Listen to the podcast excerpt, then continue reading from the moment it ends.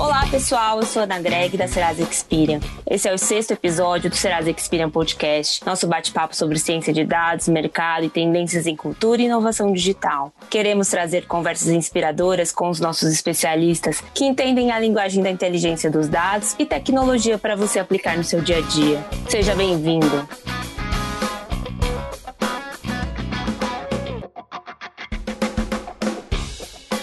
Pandemia acelerou as mudanças tecnológicas e vem impondo desafios em diversas áreas, para as pessoas, para as empresas, para a segurança de dados. Com mais pessoas em casa por causa do isolamento social e aumento das operações no comércio eletrônico, as tentativas de fraude aumentaram. E o uso de tecnologia e prevenção à fraude digital passaram a receber mais atenção por parte de muitas organizações. Sobre esse assunto, eu converso com dois executivos especialistas em fraude da Serasa Experian o Caio Rocha e Rafael Garcia. Tudo bem, Caio? Tudo bem, Ana. Um prazer participar aqui do Serasa Experian Podcast.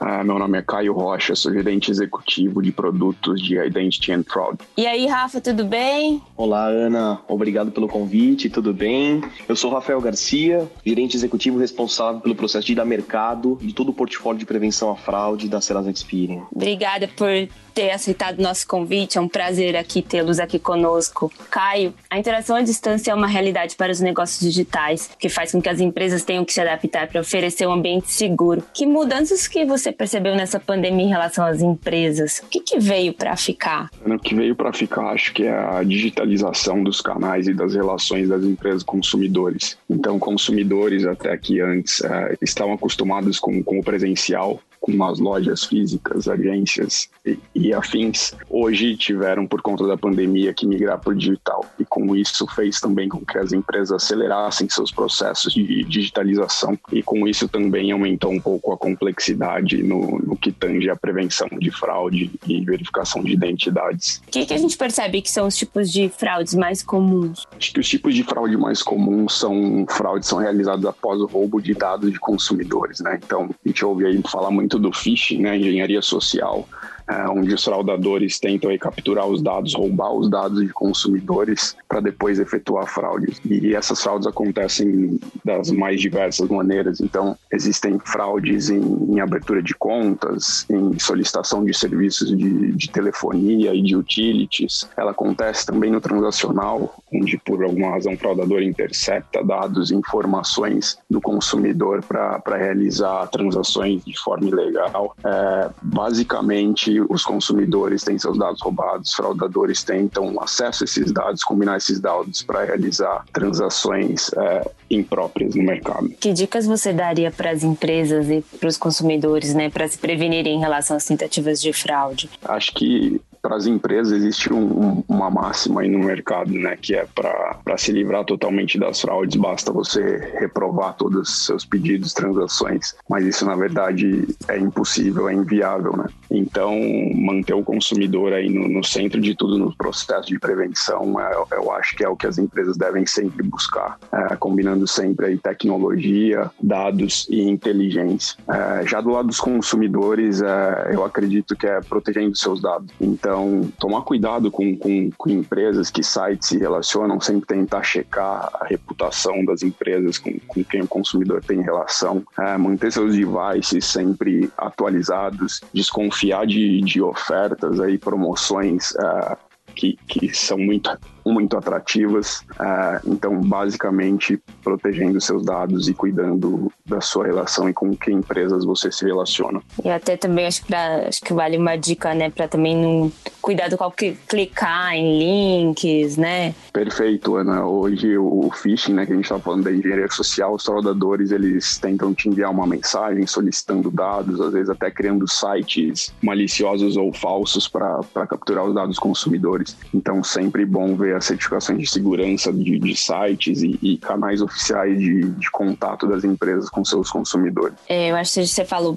bem né, das empresas, mas também eu acho que vale também é, reforçar né, como que elas podem eliminar riscos de fraudes e usar informações de pessoais de clientes de forma né, que seja transparente, inteligente para entregar experiências online e relevantes e gerar mais negócios. O que, que a gente pode dizer para as empresas? É, eu acho que a, a a busca por, por uma boa esteira de, de, autenticação e prevenção, né? Então, buscando soluções e sistemas de prevenção à fraude que consigam auxiliar a sua empresa uh, nesse grande desafio de, de prevenir a fraude. Uh, e, de novo, sempre pensando na, na boa experiência e preservando o bom consumidor. Então, Outra dica bastante importante para essa empresa é sempre monitorar seus indicadores, é, averiguar a efetividade das soluções e, e, e eventualmente regras que, que vocês utilizam nessa sua esteira de prevenção. E também algo muito importante é que a fraude ela é muito dinâmica. Então, assim como as empresas estão em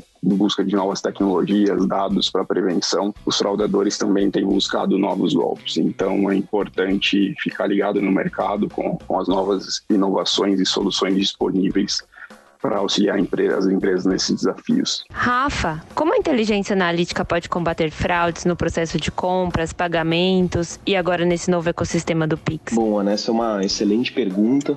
Né, eu acho que cada vez mais uh, as empresas devem buscar né, a utilização de técnicas de machine learning, né, porque é fundamental nesse tipo de ecossistema de pagamentos instantâneos. Então, principalmente para identificar né, novos padrões de fraudes. Né, e também, claro, a gente não pode esquecer da, da, das fraudes já conhecidas, né, das ameaças que nós já conhecemos, mas que de alguma forma nós precisamos que isso seja feito de uma forma rápida, né, porque o Pix exige agilidade. Né, e assim como ele exige agilidade, nós precisamos também, através das plataformas, né, através de tecnologia, conseguir prover essa rapidez, né? E nós sabemos que cada cliente possui um perfil com uma série de características individuais, né? E todo esse processo de inteligência analítica consegue ajudar a alertar né, qualquer comportamento atípico. Além disso, né, acho que vale destacar também que as empresas devem cada vez mais buscar processos de automação de resolução dos casos, que são fraudulentos, por exemplo. Então, o que, que, são esses casos? Basicamente,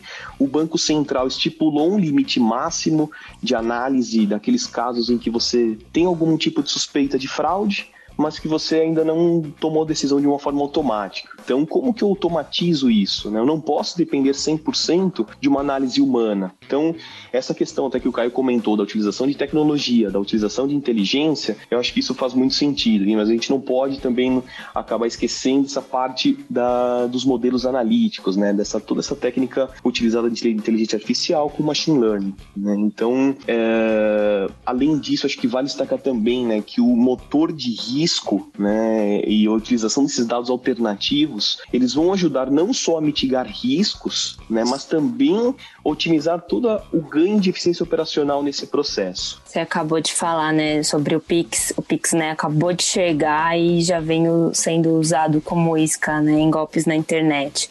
Como que a gente pode identificar golpes e fraudes envolvendo Pix? Bom, acho que o Pix né, não é novidade para ninguém. Né? Então, o Pix, ele, de fato, ele vem sendo divulgado de uma forma massiva né, em diversas mídias e para todo o país. E os fraudadores eles se aproveitam né, dessa popularidade para jogar a isca. Né? E algumas pessoas que, de fato, não conhecem alguns requisitos de segurança das instituições financeiras, elas acabam caindo nos golpes. Né? Então, um exemplo clássico é o e-mail, é o SMS ou na própria rede social, né? com uma chamada do tipo: clique aqui e cadastre suas chaves Pix. Né? A pessoa acredita que é do banco, onde é correntista, clica, digita agência, digita conta e o CPF. E acaba enviando todos os seus dados para o fraudador através de um link falso. Né? Então, eu reforço que é importante que uh, as pessoas de fato tenham a certeza de onde elas estão imputando seus dados, né, de onde se o site realmente é da instituição financeira.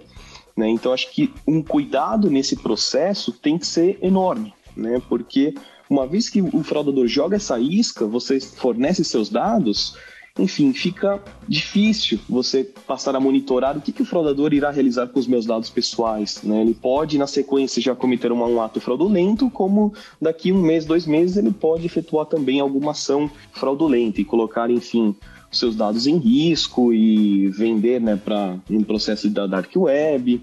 Então, acho que vale todo um cuidado nesse processo de cadastramento das chaves, assim como no processo transacional. Né? Eu acho que sempre garantir que você está num aplicativo, num ambiente logado da sua instituição, que você sempre é, utilize né, fatores de autenticação, então através de uma biometria, através de uma autenticação via push, via SMS.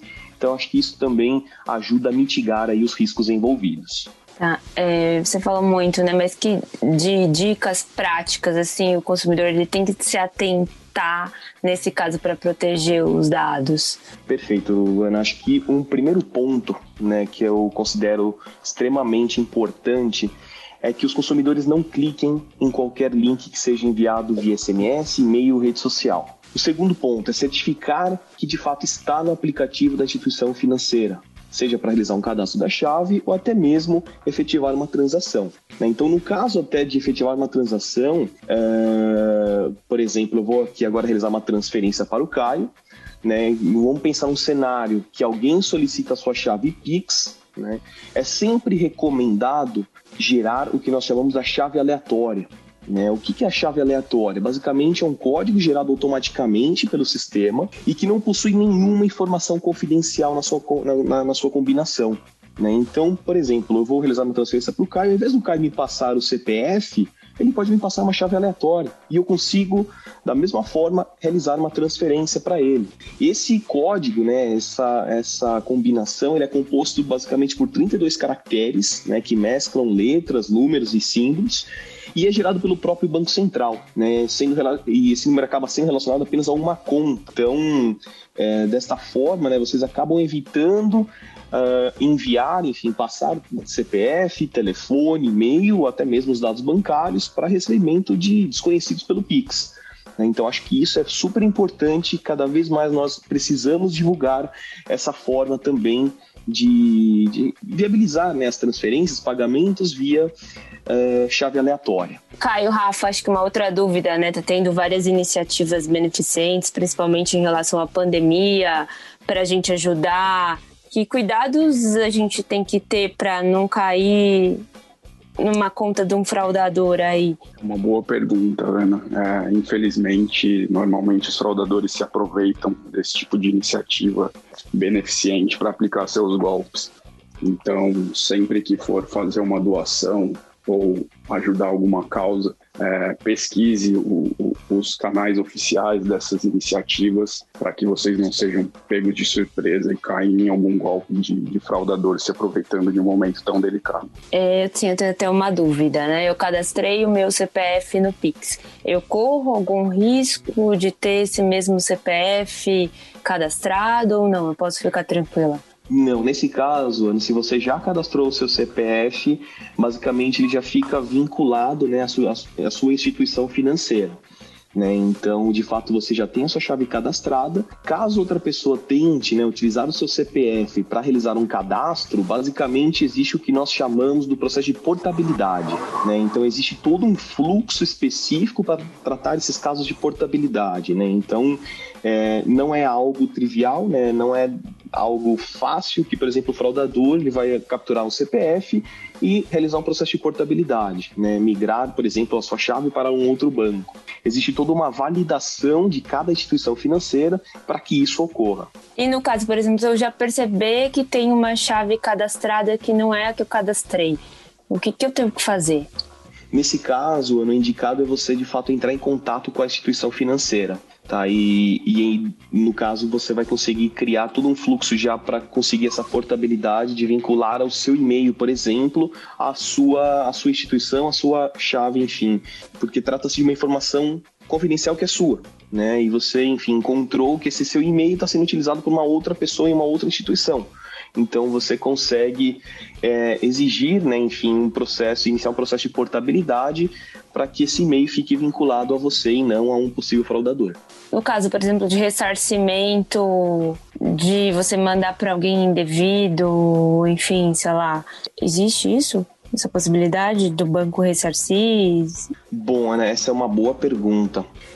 No, quando a gente olha né, o processo do Pix, enfim, eu estou realizando aqui uma transferência via Pix, a gente sabe que o processo é instantâneo, né? Ou seja, em questão de segundos, até 10 segundos, o dinheiro está na sua conta. Então, cada vez mais as instituições estão se preocupando em validar aquelas transações. Né? Quando eu digo validar, pode ser um processo de autenticação.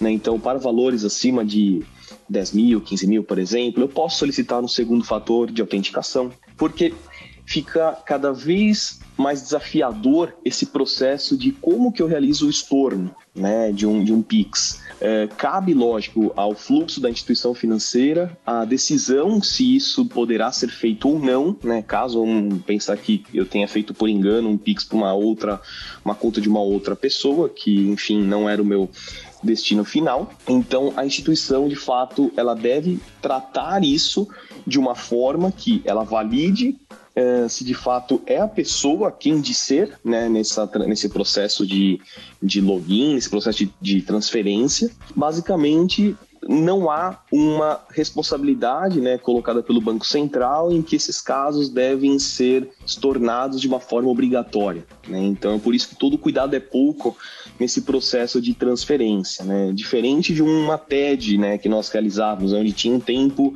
é, máximo, né, enfim, que a instituição tinha para tratar até para um processo de cancelamento, enfim. Aqui não, aqui é, um, é algo instantâneo, né? Então todo cuidado de fato é pouco nesse processo. Não, legal, muito esclarecedor. Eu acho que até é uma pergunta tanto para o Rafa quanto para o Caio, né? O que, que a gente pode esperar para 2021? Na minha visão, Ana, nós continuaremos nesse crescimento exponencial né, de novas contas digitais, assim como bem comentou o Caio. Né? Consequentemente, uma ampliação até da inclusão financeira, que a gente vem percebendo, e acho que a tendência disso é aumentar cada vez mais, né, um maior auxílio e incentivo também aos pequenos negócios. Né? Então, o Pix ele vem para auxiliar bastante esses pequenos negócios. Né? Inclusive, se olharmos né, o próprio roadmap de lançamento do Pix, que está previsto pelo, pelo Banco Central, inclusive agora em março eles vão habilitar o Pix Cobrança, né, que envolve a geração né, de um QR Code impresso com data futura de pagamento, né, que é similar a um boleto bancário. Né? Além disso, está previsto também o que nós chamamos de saque Pix, né, que permite que os, os usuários, né, os consumidores, saquem dinheiro em espécie no varejo. Então, tem N outras é, novidades, como o Pix por aproximação, enfim. A gente, de fato, tem aí um roadmap bem robusto, né, de um, de um, de fato, de um ecossistema que tende a crescer cada vez mais. E no caso da fraude, né? Você está falando desse ecossistema que está crescendo, os cuidados são os mesmos? Perfeito. Os cuidados, assim, a, a gente sabe que o, a característica da fraude elas são muito parecidas, né? Mas a agilidade, né, a robustez que você precisa ter nesse processo é algo que de fato os bancos estão cada vez mais uh, preocupados né, em investir em novas tecnologias, né, investir em quais dados alternativos eu posso utilizar no meu processo. Né? Quando vocês, é, até vocês podem me questionar, Rafa, mas o que seriam esses dados alternativos? Né? Vamos pensar aqui nos dados de um device. Né, nos dados, enfim, das características de, do seu smartphone que você utiliza. Né? Será que esse smartphone de fato pertence à Ana, pertence ao Caio, né? Como que eu valido se esse mesmo device não está sendo utilizado por uh, quatro, cinco, seis pessoas? Né? Então, você começa a mitigar os riscos, não só olhando né, as variáveis cadastrais, enfim, as informações que nós já conhecemos, mas também olhando sob uma ótica totalmente distinta, né, uma ótica de tecnologia. Que aí você começa de fato a fechar um pouco o cerco e pegar esses fraudadores. Corroborando com o que o Rafael disse, eu acho que essa mudança na forma como é feita a verificação de identidade, né, sai do tradicional, que era o, o cara crachá por vezes, ou avaliação de um, de um documento físico para um ambiente totalmente digital. E aí o uso dessas novas tecnologias e dados alternativos se fazem importantíssimos. Uh, então, com, com, com, essa nova forma de avaliar e fazer essa verificação de identidade, também surge o desafio aí da experiência do consumidor, né? Então, como eu ser mais transparente possível para o meu consumidor, não pedir tanta informação para ele, para que esse processo também seja ágil, uh, também dê conveniência ao usuário, assim como, por exemplo, é, é a proposta do Pix. Então, não adianta a gente ter aí um, um canal digital para que a gente tenha uma inclusão aí financeira de desbancarizados, que a gente dê mais conveniência e autonomia aos consumidores, se na, na porta de entrada a gente for super restritivo e, e, colocar muita ficção nesse processo. Então, eu acho que agora para 2021 esse, esse balanço entre a verificação de identidade digital não tradicional versus a experiência do consumidor é algo que vai ser bastante importante aí para as empresas lidarem. Quais os desafios, né, que vocês enxergam que aí devem ser superados aí agora em 2021? Bom, eu acho que um dos principais desafios, né, para as instituições financeiras é de fato mitigar os riscos inerentes desse novo ecossistema. É, deve-se cada vez mais né, utilizar novas tecnologias robustas né, para os clientes, enfim, consumidores finais, uh, assim como a questão da instrução de boas práticas do Pix, né, é, justamente para evitar que esses golpes que nós comentamos eles ocorram. Né? Então, de fato, divulgar cada vez mais em mídias, né? assim como é divulgado né, o Pix, enfim, para incentivar as pessoas nos benefícios, deve-se também criar uma ação de boas práticas. Né? Então, não clique em qualquer site, né? de fato, garanta que você está logado, autenticado no, no aplicativo da sua instituição. Então, essas boas práticas, de fato, elas devem ser algo né, a ser incentivado pelas instituições agora em 2021. Caio, Rafa, o nosso episódio está terminando. Vocês gostariam de acrescentar mais alguma coisa?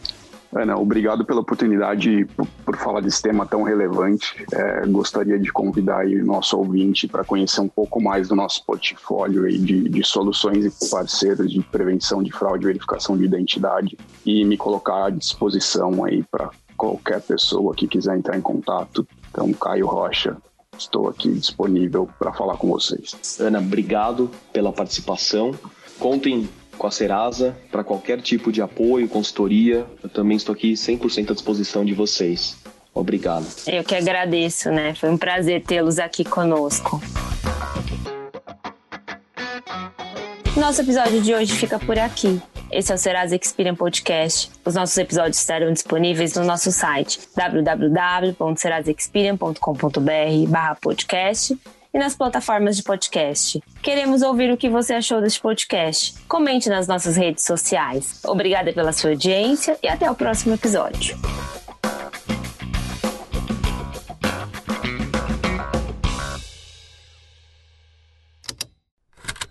Esse programa foi produzido pela Estalo Podcasts.